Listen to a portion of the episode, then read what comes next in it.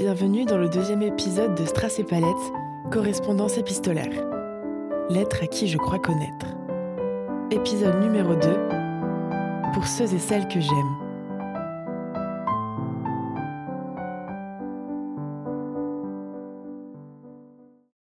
Me reçois-tu?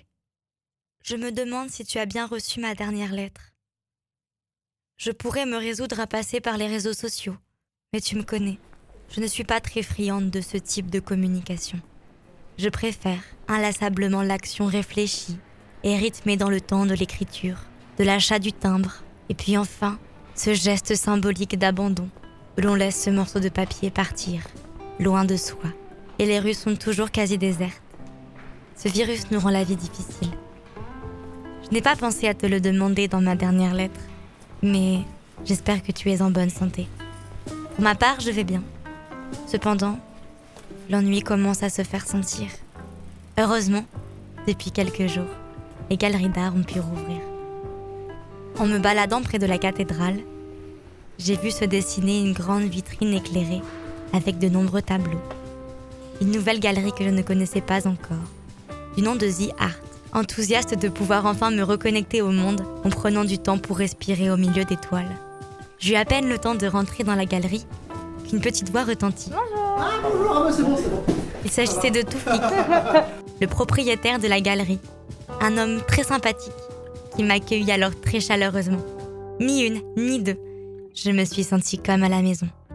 Loin de l'ambiance assez silencieuse des musées dans lesquels j'ai l'habitude d'aller. Le silence ne me gêne pas. Mais je n'ai jamais eu autant besoin de vie que maintenant. Conséquence de ce virus. Nous portons tous les deux des masques. Nos visages sont encore étrangers, cachés pour le moment. Mais Toufik me propose une visière. En fait, j'en ai un deuxième comme ça, justement pour les invités. Si jamais vous en voulez un à la place du masque.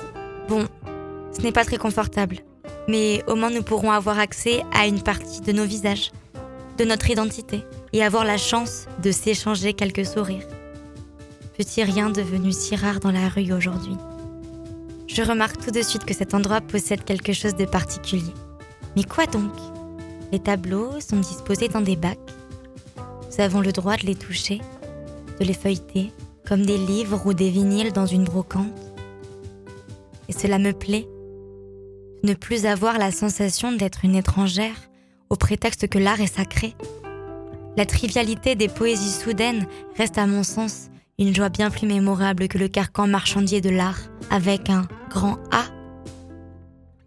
Subjugué de cette nouvelle découverte, dont naïvement je ne soupçonnais pas même l'existence, je lui demande alors quelle est l'histoire de cette galerie que je n'avais pas encore eu la chance de rencontrer. Alors, nous nous asseyîmes dans deux petits fauteuils rouges situés quelques marches au-dessus de l'entrée afin d'être plus confortables pour discuter. D'ordinaire, j'ai de grandes difficultés à rester concentrée lorsque quelqu'un me parle, mais cette fois-ci ce fut très différent, car l'histoire de cet homme était vraiment passionnante.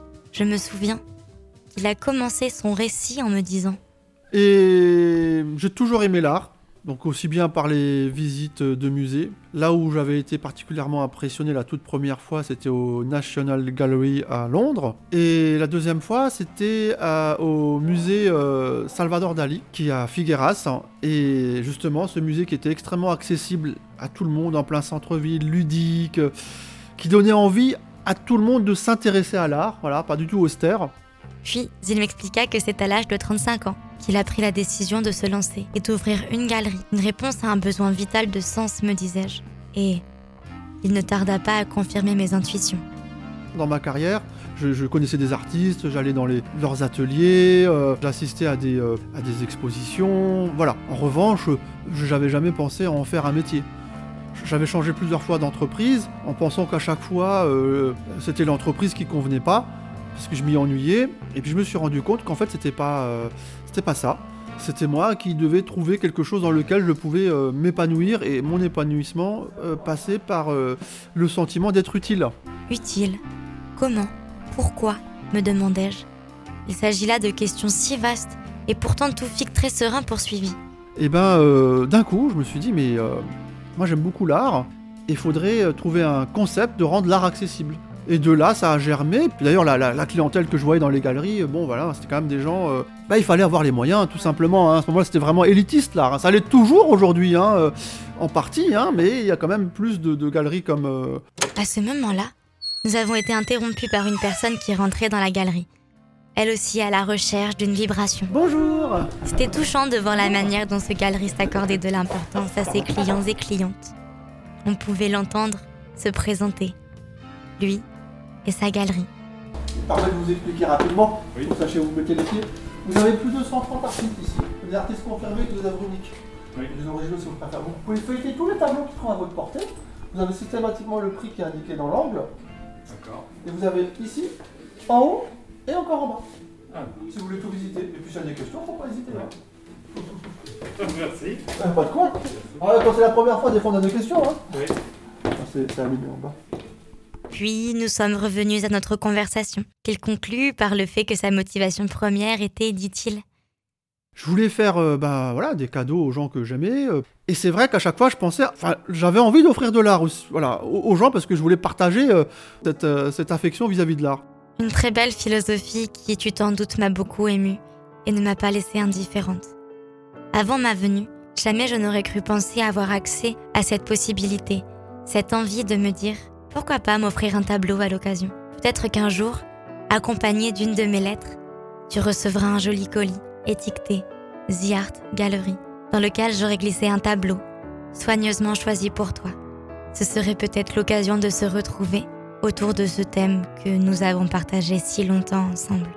L'avenir est incertain, mais la joie est revenue. Un grand sourire s'est redessiné sur mon visage, avec la sensation d'avoir découvert un véritable petit trésor. Ne t'en veux pas si tu ne trouves pas le temps de me répondre.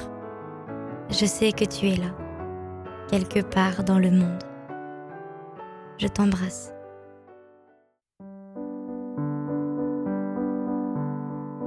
Vous venez d'écouter le deuxième épisode de Strass et Palette, correspondance épistolaire, lettre à qui je crois connaître.